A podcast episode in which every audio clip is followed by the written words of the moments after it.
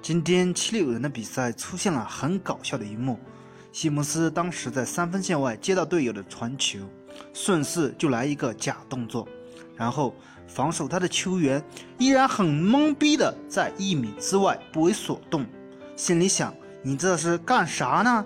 那么老远做假动作。这时，就连解说员都搞笑的说道：“做这个假动作的意义何在呢？完全没有必要嘛！毕竟大家都知道，西蒙斯是没有三分能力了。开赛至今没有一记三分入账，简直创造下了奇迹。西蒙斯肯定心里也想：我现在还在地球吗？我在干什么？我在打球吗？能不能上来个人给我点面子？”让我好受一下，这样真的太尴尬了。你打球有没有这样的时候？做什么假动作，其他人都不防，因为你根本投不中。欢迎大家踊跃的点赞评论，谢谢大家。